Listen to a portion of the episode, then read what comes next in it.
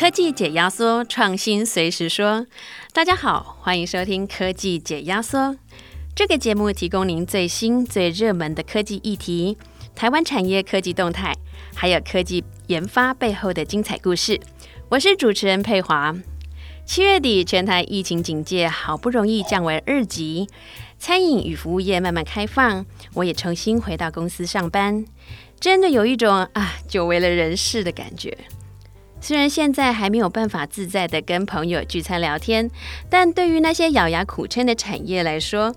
疫情降级就好像是久旱逢甘霖，大家无不期盼疫情能够就此消退，恢复往日的生活。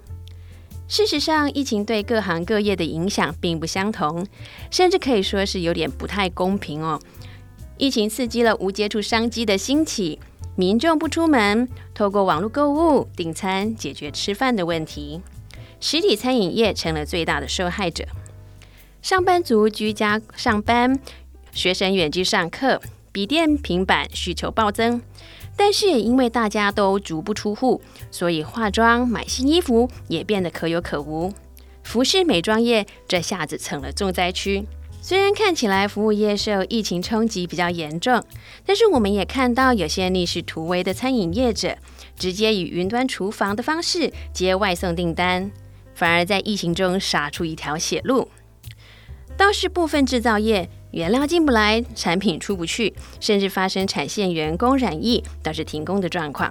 我们今天邀请到工研院产业科技国际策略发展所的苏梦中苏所长，也是产业分析领域享有盛名的 Steven 苏，来到我们节目，跟我们分享在疫情中、疫情后，企业该如何应变、如何转型，才能因应回不去的新常态。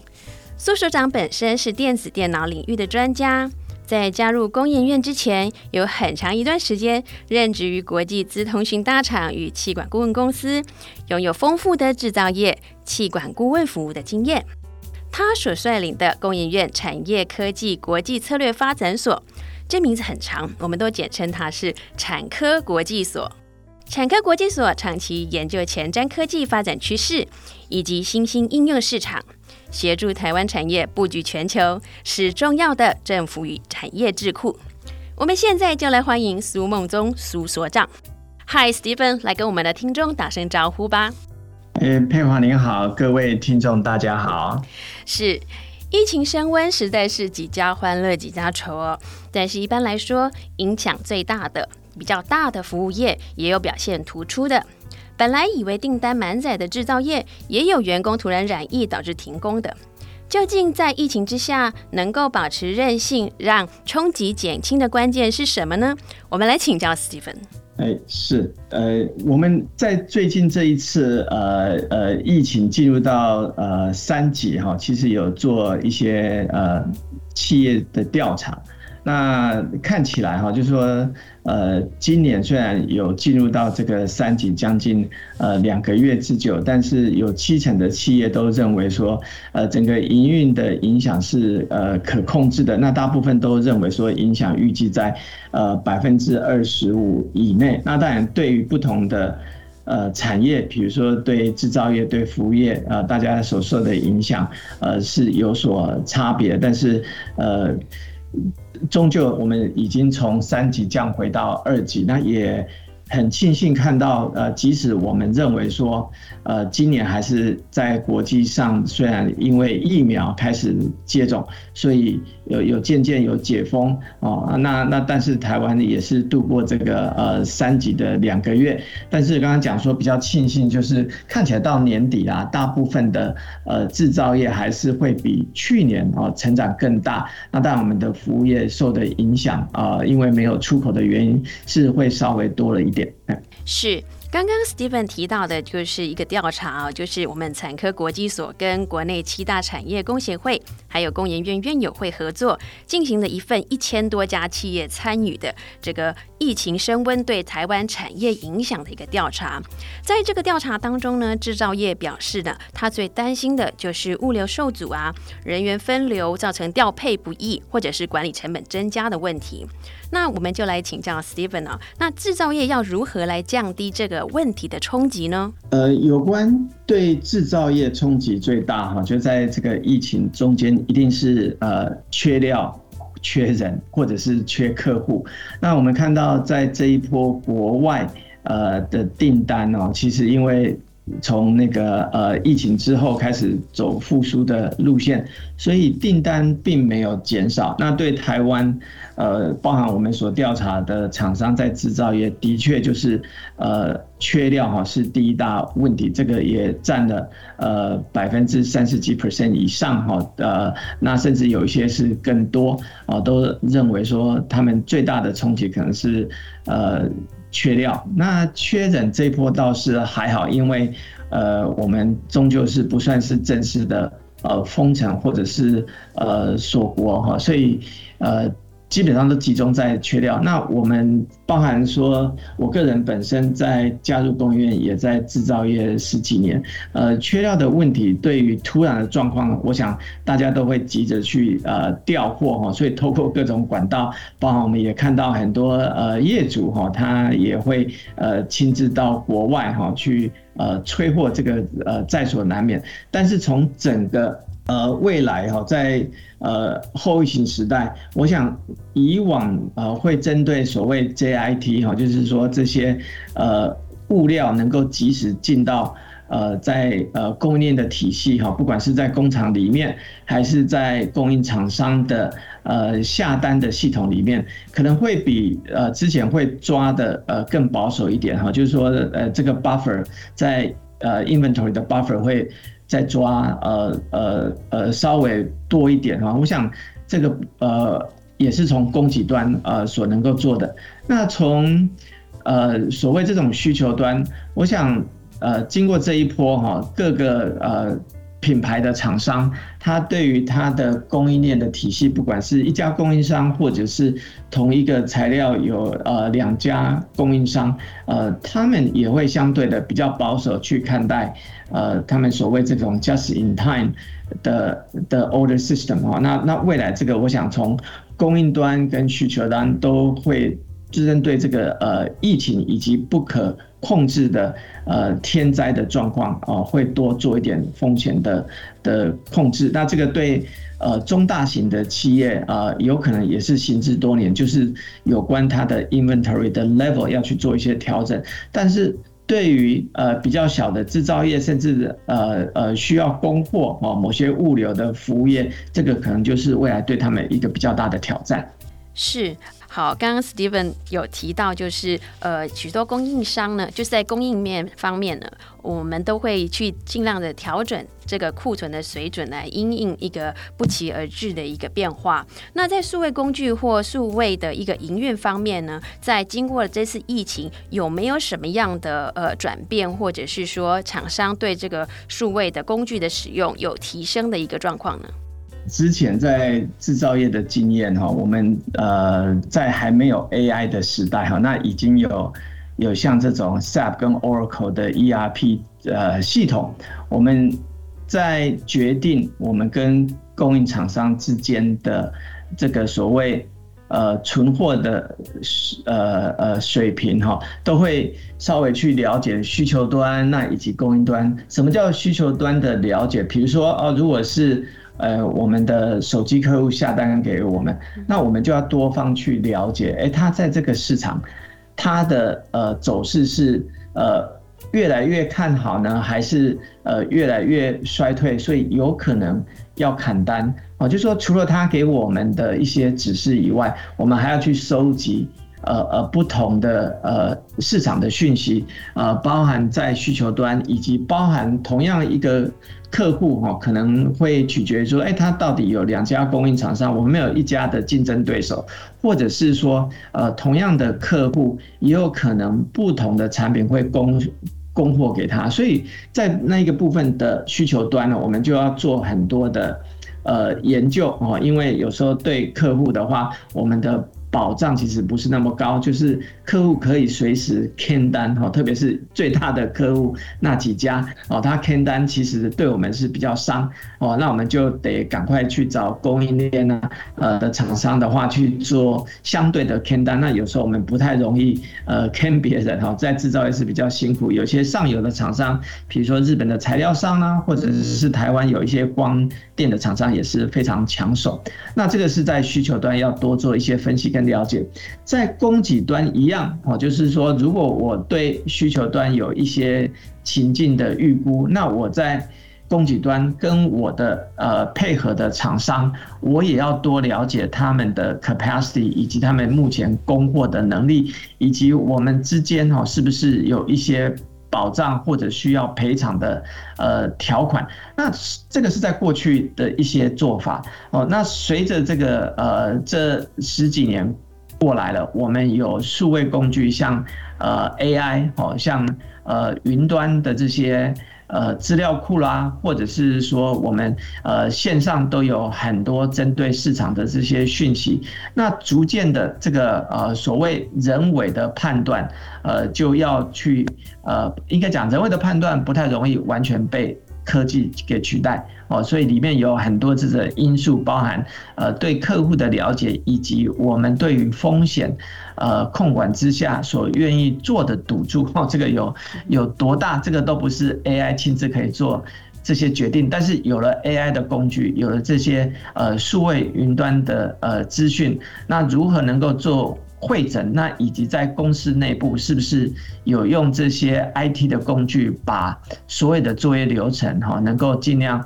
呃无缝接轨的串起来哈？我想呃呃大的原则不外乎就是还是一样，就是要了解客户的需求，那里面有很多不确定的因素，要做某些啊情境的布局，那以及在供应端如何跟厂商。供应厂商之间哦，能够做比较完美的呃呃配合。那因为数位工具跟 AI 这些工具的来临哈，让我们做的事情呃更能够协助人啊。那那其实还不到取代人的阶段。是是。那从去年到今年啊，台湾的半导体产业需求一直都很畅旺，没想到在疫情很紧张的时候，却发生了半导体产业员工染疫的事情。那大家突然惊觉说，原来台湾的高科技业对人力仍然是相当的依赖。想请教 Stephen，台湾的高科技业的数位化程度究竟是如何？那这个事件会加速台湾高科技业的数位转型吗？呃，我想所谓这个呃生产端呐，这个数位化或者是呃之前我们在讲工业四点零哦，不同的产业跟不同的厂商，它在数位化以及自动化的程度一定都非常不一样。举例来讲，我们在半导体，我们可能在讲的这个相对工业四点零的定义，台湾有可能就是在呃呃三点零到三点五，那比较。呃，领先的呃领导厂商，像我们呃呃耳熟能详的台积电，我们常常觉得就是说，哎，它其实已经非常。接近工业四点零，也许就是三点八、三点九，但是相对的，我们有一些其他的产业，呃，即使是在电子业，那个分歧也非常大，像是呃电子五哥哦，呃，除了这种呃非常呃自制式，比如说呃笔电哦，大部分其他的产品，呃，可能都是因为它的量。呃，没有那么大，但是很呃多样化哦，所以在产线不能够完全呃是用全自动化的流程哦去做产线的呃设计，那因此呃人工的需求还是呃非常大。那至于说电子业以外的，像呃呃机械呃产业。呃，它因为有蛮多的工序，还是需要透过人工哈，所以即使台商会有到台湾这种呃劳工或者是呃高阶的设计人才的需求，还是呃呃非常大哈。所以总而言之，这一波我们也让企业了解到，就是说，呃，它在这种所谓疫情之下，甚至呃因为震惊的呃影响哦，造成呃这个需求回到台湾能够。呃，加速啊，但是相对的，我们在台湾的资源有限啊，不管是从土地同呃人力，像这一次还有呃会碰到疫情哈，所以他们相对的要去呃自动化，或者是未来我们讲说呃朝向工业四点这个需求又又变得更高。那另外还有一个趋势就是不止厂商未来。呃，需要比如说回到台湾，更重要的呃，因为其他国家都有这种呃在地经济的需求，包含呃就业率提升的需求，会要求我们更多的呃供应厂商能够跟着他们的品牌去做全球的布局。那过去呃二三十年，我们可能仰赖在单一国家做最低成本。呃的制造哈，比如说一开始从中国呃呃渐渐移到呃东南亚哦，但是呃刚刚讲的，如果我们的客户需要我们在地跟他们在一起，比如说这次半导体被要求到美国到日本，那大的厂商比较能够做全球布局，呃中小制造业啊面对。这样子要去做全球布局，从人才、远距的连线以及工厂自动化减少，呃，仰赖人工哈，他们这个对于自动化跟所谓呃数位化的需求会呃加速。是，我想从刚刚 Steven 的谈话中哈，大家应该都了解，像是数位转型还有数位工具的使用，是提高企业韧性的一个重要的方法。那很多企业可能要问了，那我该怎么做数位转型呢？有没有一个系统性的做法可以让企业一步一步的来 follow 呢？哎，这个是一个大灾问，就像我们每一个呃企业呃都有不同的呃呃应该讲定位，那在它所竞争的那个环境里面，它所需要的呃数位化哦，或者是。呃，我们讲说，呃，工业四点零的自动化可能会有所不一样。但我们常说，过去比如说，呃呃，针对 ISO 这种呃整个的那个品质的管控，呃，大家都会找呃业界的这种呃辅导的公司哈来做呃自身的鉴检。那鉴检以后才会知道说，呃，需求呃是在哪里。那以及呃，通常呃不是。自己有这个呃人力跟专业啊，去做自身的呃系统的建制，不管是 IT 系统或者是作业系统哦，不然就是要找呃外面的辅导呃公司来呃帮忙。有些大公司甚至会找呃国外的呃呃制造顾问的公司，比如说我就知道有些公司就会找呃。呃，丰田哈，他们在呃工厂自动化的呃顾问的小组哈，来来做帮忙。那当然有很多不同的的选择，但是最主要我还是觉得就是说，哎，每一个企业不管呃您的呃定位是在工业二点零要走向三点零，还是要从三点零要走向四点零，第一个就是要了解呃竞争的环境哈，不只是看自己的内部，而是看。呃，国内跟国外呃竞争对手之间哦，大家在哪样的的层次哦？那第二点就是说，不管呃呃你在哪一样的定位哈，在了解自己，就好像呃做了见解。那如何能够降低自己的三高？如何能够让自己呃比较喜欢的一些指数的话，呃，能够从红字哦，能够呃呃转向不同的颜色？我想这个都是呃每一家公司需要呃持续哈去做一些呃呃进步的。的改善，那这一波呃，不管是现在有疫情，那我个人认为，其实已经之前就看到端倪，就是呃，全球经济已经呃，暂时在十年之内哈，不会维持在这种呃全球化，然后零关税的态度，所以区域经济以及在地的制造是非常重要，也因此哦，制造业如果。重点就是要走出去，我想降低成本，然后维持甚至提升呃营运的这个效率哈，都会让每一个公司要非常重视所谓这个数位化跟自动化的进展。是。难怪在产科国际所之前做的疫情调查中，有很多企业都希望政府在中长期能够提供给企业一些辅导上面的资源哦。那想请教 Steven 的是，企业投入数位转型，刚刚提到的是透过见解了解自己怎么样，了解环境怎么样，了解自己不足的地方，在数位转型上有没有什么样的挑战？那 Steven 觉得最困难的关键是什么呢？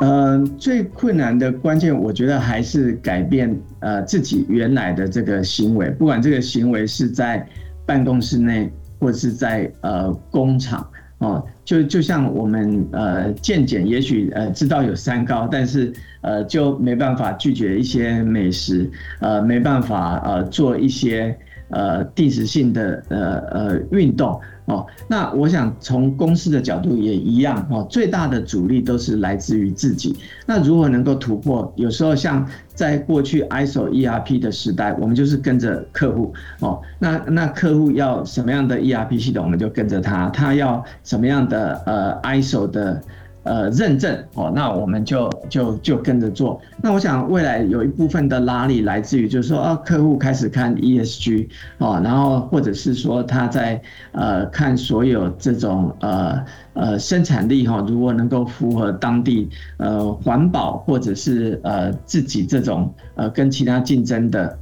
呃比较之下哦，呃我们就跟着客户走。那另外一个就来自于当然是竞争对手，所以很多。在这个呃产业的领域啊，它的竞争不是说像那个呃这次奥运比赛啦，哦我我如果没有第一名，也许有第二名、第三名，但越来越多，其实这种全球布局的选择之下，它可能只能呃选一名啊，就像我们在晶圆制造里面，也许他选了台积电的制程去做那个晶片，那像三星的晶片是不是完全？百分之百能够做到同样的功耗，对消费者是同样的，呃呃体验啊。这个有时候越精密的科技哈，可能就越难做到。呃，两家厂商同样供应供应同一个产品，所以呃金牌以后也许就没有银牌铜牌哈。那那这个对很多厂商从过去呃比较有一点点既竞争又共享的市场，会做一个比较大的图片呃突变啊，所以。呃，竞争之下，哈，那个动力也可能会解决一些内部的呃阻力。那当然，第三件事情，除了客户的拉力，那以及呃同业竞争，哈，这个呃呃压力，最后还是会回到，就是说一个组织的领导者，哦，他对于永续经营。它的呃方向也是非常重要，所以我们这次也非常高兴看到，呃，我们的护国神山台积电，它对于整个呃环境的呃呃的趋势啊有所掌握，那也能够登高一呼，让它的供应链都呃可以随着呃它的这种呃呼召的话走同一个方向。我们以往这样子的拉力都来自于呃国外的。领导品牌厂商，那我们为什么非常高兴？就是说，哎，其实台积电现在也是全球的领导厂商，那由它来带领台湾其他的呃产业的呃呃所谓我们就是说 cluster 呃呃群聚呃能够共同这样子呃走，比如说 ESG 的方向，我们相信在未来呃。近邻永续的趋势，哈，对这些厂商，哈，都是呃加速提升他们在产业的竞争力。是哦，像刚刚 Steven 提到，就是说半导体产业的竞争，高科技产业的竞争只有第一啊，有时候是没有第二的。那对于服务业来说，在这个他们自己提升竞争力，在做数位转型的这个方法上，有没有什么样不同的地方呢？呃。比较不同，当然是说从人才的竞争哈，他们是比较属于劣势。我是说从服务业，那为什么会劣势？又回到呃整个市场面哈，我们今天在台湾呃制造业占 GDP 或就业率呃约占了三成，其他是呃服务业，所以七成是在服务业。可是呢，另外一个呃非常不同的地方就是我们制造业。呃，这个是国内 GDP 嘛，但是它的很多的生意来自于海外哦，所以我们的出口几乎都是呃制造业哦，就就非常少数是呃服务业。那这个从整个市场的呃规模哈，台湾不是一个很大的市场，所以如果我们的服务业不走国际的市场啊，终究在台湾在同一个饼之下啊，大家成长会有限。那这个也会影响各个服务业公司的规模以及它吸引人才的呃号召力。那另外就是说，呃，制造业因为跟着呃他们的国际客户，所以它基本上第一个就是说，呃，不管是在 IT 啦，或者我们刚刚讲的呃数位化、呃自动化，他们都走在这个呃全球的呃浪潮上哦。那那就是被客户拉着走。那我们在服务业这一边，因为没有出口哦，比较少。那成长也比较小，那相对的客户的拉力哦，呃呃呃，几乎就就没有。可是呢，不要忘了，就是说台湾那个服务业虽然占了七成的 GDP 跟呃就业，可是蛮多都是国外的服务业在台湾哈，包括我们现在看到的大卖场啦，或者某些呃便利商店的连锁店，呃，基本上他们是国外的呃服务业。呃，进到台湾来，那未来呃，谁能够呃更加速拥抱这个呃呃数位的转型？那甚至就是说，利用这些新兴科技，像 AI 在帮助他们做一些呃决策啊。那在行销方面，呃，也可以做一些帮忙。那国内的呃服务业也就会越来越居这个呃劣势。那另外一点值得呃提出，就是制造业跟服务业的不同啊，就是说像我们以前在制造业的领域，因为我们服务的客户呃呃是非常呃呃需求是非常大，而且是呃呃都有竞争对手在。旁边哈，在等着呃抢单哦，所以我们在制造业都说，我们其实是在做制造服务业。我们基本上手机是二十四小时开着哈，国外的客户只要有重要的客户有电话进来，我们呃即使是在晚上的时间做做那个视讯会议啦，或者是要解决呃呃缺货的问题，我们其实都是呃随叫随到哈。我讲随叫随到，不只是电话，有时候飞到国外。欧洲、美国去开会哈，都是一通电话，就是要去做这个决定。所以，我们的制造业长期下来，对于这种制造服务业的心态哦，其实是呃非常完善哈。那那制造业其实已经都是在做服务业，但相对的，我们在服务业里面究竟有没有呃呃学到这个制造业的精神，或者是善用呃制造业比较熟悉的数位工具哦？那甚至。在公司的主管跟干部，他的国际化的程度，这个都会影响我们的服务业在台湾的竞争力，以及未来有没有机会呃把服务业出口。那服务业出口通常就是他们在国外的市场也要在地化哈，因为不是在卖产品，这个都是呃我们基本上对。制造业跟服务业啊，呃呃，未来拥抱数位转型的挑战，呃的几个不同点是，我觉得这几这几项真的是说的非常的好，我也觉得深有所感。特别是说应该要善用制造业的这个服务业的制造业服务化的一些优点，这真的是值得学习哈。那我们讲完那个制造业跟服务业之后呢，我们来看一下中小企业。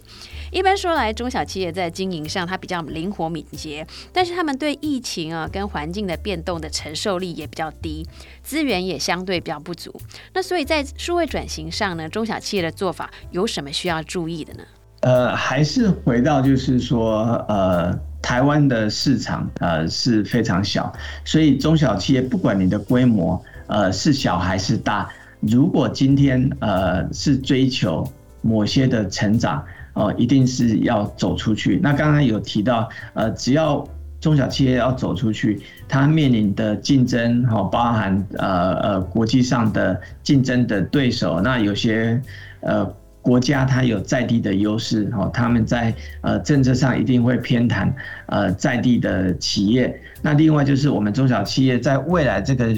这个呃制造啦，或者是服务啦，呃要能够在地化的压力哈，一定会越来越大。那通常一个公司如果呃需要全球化在地化，呃不能够呃无限的哈把人调来调去啦，或者是在地聘雇的人都跟我们在台湾的熟悉度一样，所以数位工具包含这一波我们有看到呃远距上班、远距视讯，甚至未来企业里面。呃，透过线上受训，哈，呃，这些的数位的科技，哈，都是中小企业呃未来要面对。那甚至能够善用 AI 去辅助人做一些决策，啊，这个也是中小企业呃比较呃不擅长。那最终还是回到这个人才，哦，所以我们在台湾当然很多人才优先，哦，比如说哎到呃电子业里面，那其实，在电子业也有分。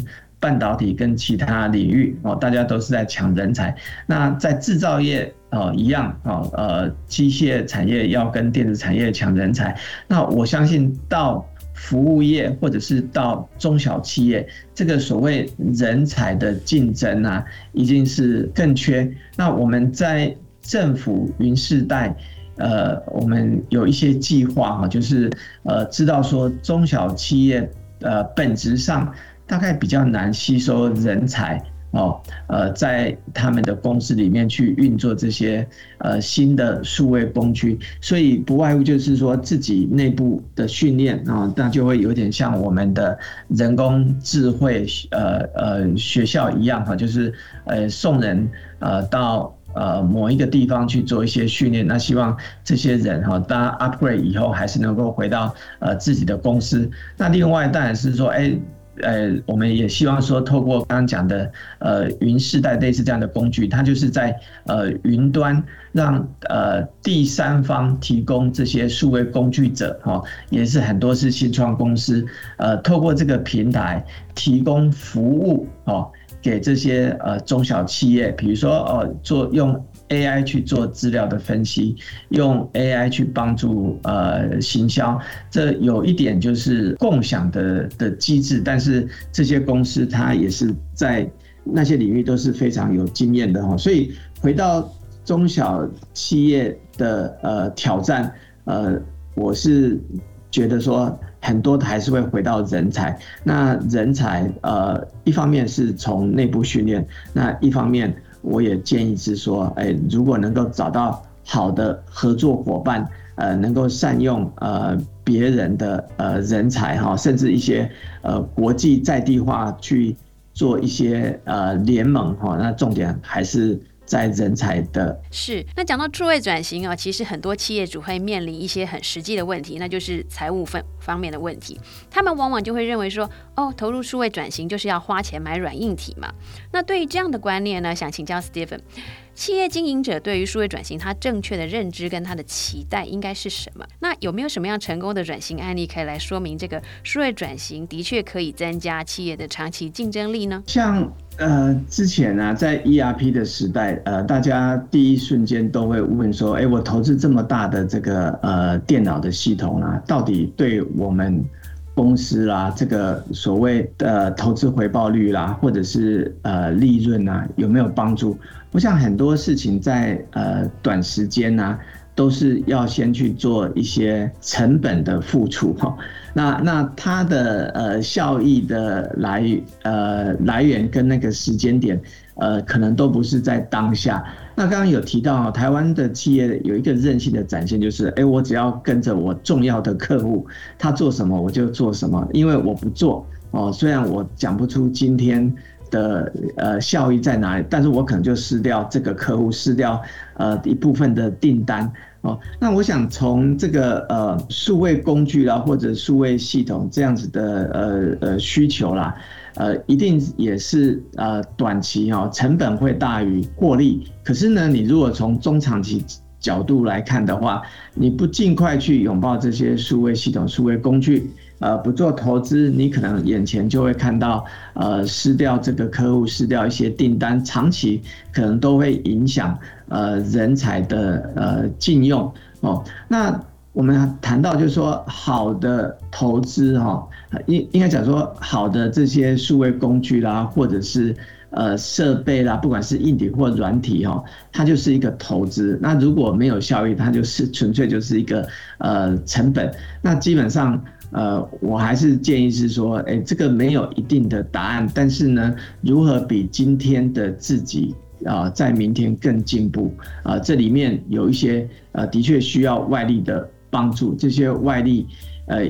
一个刚刚有讲的客户，然后另外一个就是呃，同业者的压力。那还有一个我们可以借力使力的，就是一些辅导顾问公司。呃，甚至刚刚讲的第三方的呃解决方案的呃提供者，这个都是需要中小企业跳脱今天呃只用自家人或者是。呃，只培养自家人需要去突破的几个点是哦。刚才 Steven 提到说，跟跟着客户做这个概念，我真的觉得是非常直觉，而且是非常聪明的做法哦。好，那最后我们来转换一下角色，谈一下数位转型之下的这个人才市场。那一旦企业已经进行，它要进行这个数位转型，降低对人员方面的一些接触，甚至改用无人制造啦、无人商店这样子解决方案，那这对疫后的人才市场会有什么样的影响呢？人才是否也应该来数位转型一下？呃，像我们以前都会比较担心说，哦，那个呃，人才流失哈，所谓这个呃 brain drain，呃，因为有一阵子也担心西进以后啦，很多人都是到中国那边工作嘛。那在这一波疫情，我们可以看到，比如说举例戏骨。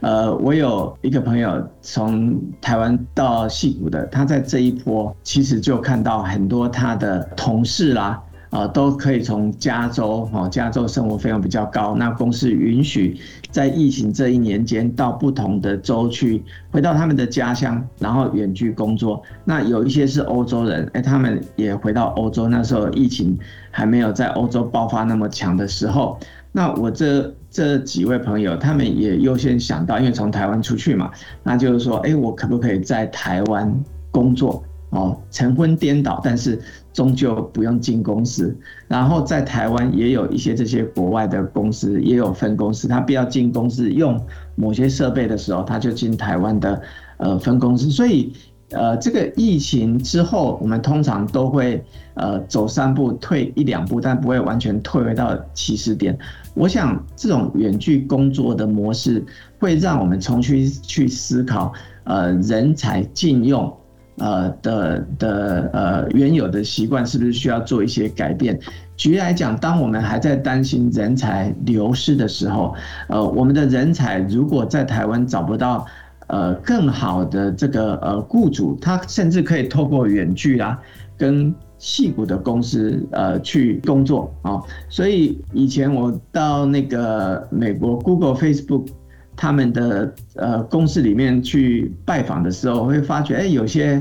亚洲人的面孔啊，但是年纪显然比较大一点。哎，其实他们都是做硬体的哦。那有些是从台湾出去的，呃，就可以想象是说，哎，我们的硬体的人才哈，在国外算是呃宝贵的呃稀有动物哈。那那那未来这些人才，如果大家都习惯远距工作，呃，其实他们也不需要被磁吸到中国去，他就可以在台湾哦享受国外的薪水，然后以及在台湾这种比较。呃，CP 值比较高的生活水准哈，那这也是我们的呃人才流失的一种模式。那我会讲这样，不是说啊，这个人才流失对我们算是一个很重大的警讯哈。但是从我们公司如何能够善用自己的员工，不管是在从台湾做远距，或者是刚有提到哈，我们人才终究会不足，所以一定要更多的国际人才。所以国际人才呃跟台湾这边。的公司在呃禁用上，未来就可以看到有两种，一种就是哎他愿不愿意到台湾来，第二种就是这家公司愿不愿意让他留在他的家乡，但是呃帮台湾的公司工作。我想未来在疫情之后，因为我们走过这一。这几个阶段，所以对于那个呃人才的禁用，我认为大公司，因为他也是跟着客户走，他会看到更多，然后愿意去做一点尝试。那回到我们的中小企业跟服务业，这个就有待啊我们这些公司的主管哈，看能不能进一步的话做一些突破。是，所以企业主可能下一步他们就得担心，或者是想办法要怎么样留住员工，甚至说是招募国际的人才喽。那我们今天非常谢谢 Steven 提供我们这么宝贵的以后数位转型的一些建议，不管对产业或者是个人都相当值得参考。那我相信呢，这场影响了全球的疫情，在生命与财产的损失之外，也给我们带来许多学习跟提升的机会。危机往往都是契机，端看个人如何应对。我们再次谢谢 Steven。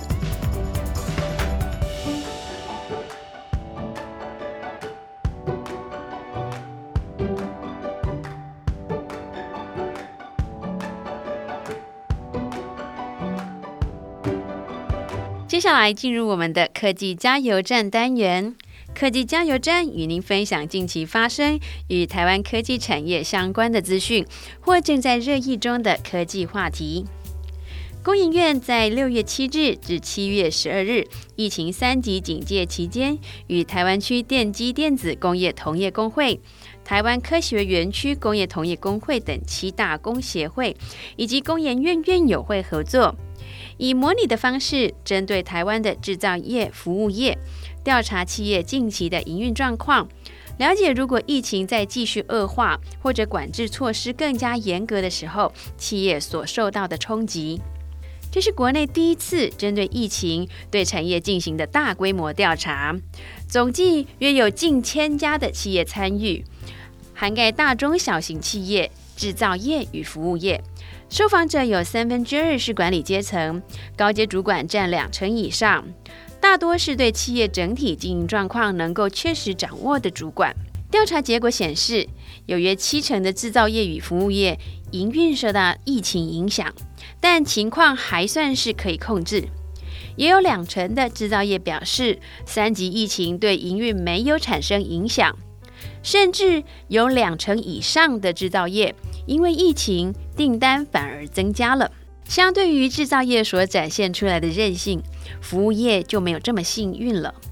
有近四成的服务业指出，疫情导致消费者形态转变，订单明显减少了。同样，也有近四成的服务业表示，受疫情影响小，只需要略微调整营运模式。百分之八点八的服务业受惠疫情紧急需求大增，也有百分之四的服务业则是因此而停业了。调查也提到，如果三级警戒继续下去，制造业就开始担心缺料，无法及时交货，海外客户服务会受阻。还有员工分流上班，导致管理成本大增。一旦疫情持续，厂商就会想要引进虚拟实境扩增实境啊，像是 AR、VR 这样的数位工具，提供远距服务的意愿也大幅的增加。不过，真到了这一步的话呢，厂商也会开始想要削减不必要的行销跟研发支出，甚至呢开始裁员放无薪假。服务业则是更担心员工安全，毕竟服务业是用人来提供服务的。疫情导致工作的环境恶化，风险大幅增加。此外，业者也担心交通运输的效能下降，人员交通或者是物流受到阻碍，对营收的冲击也会扩大。还好，五月底以来的全台三级警戒，到七月底已经降为二级，最糟糕的情况还没有发生。真是天佑台湾，产业也普遍希望政府呢在中长期可以提供数位转型、数位营运还有无人化服务的资源跟辅导，以确保在疫情或紧急灾害之下维持不间断的营运，提高台湾产业的韧性。数位转型是因应这个多变环境的解决方案，但是呢，只要牵涉到转型，就不是一朝一夕可以完成的事情。企业主在心态上、在组织上跟管理上都会跟着牵动。英国首相丘吉尔说：“不要白白浪费一个危机。”经过这次的疫情，相信很多企业跟个人都知道接下来要努力的重点喽。我们一起加油！想知道更多台湾科技研发的讯息，想了解最新科技产业趋势，欢迎搜寻工业技术与资讯，上网阅读或下载本期的月刊。如果您喜欢我们的节目，也可以在订阅平台上按下订阅或关注，并分享给身边关心台湾科技创新的朋友们。我们下次见。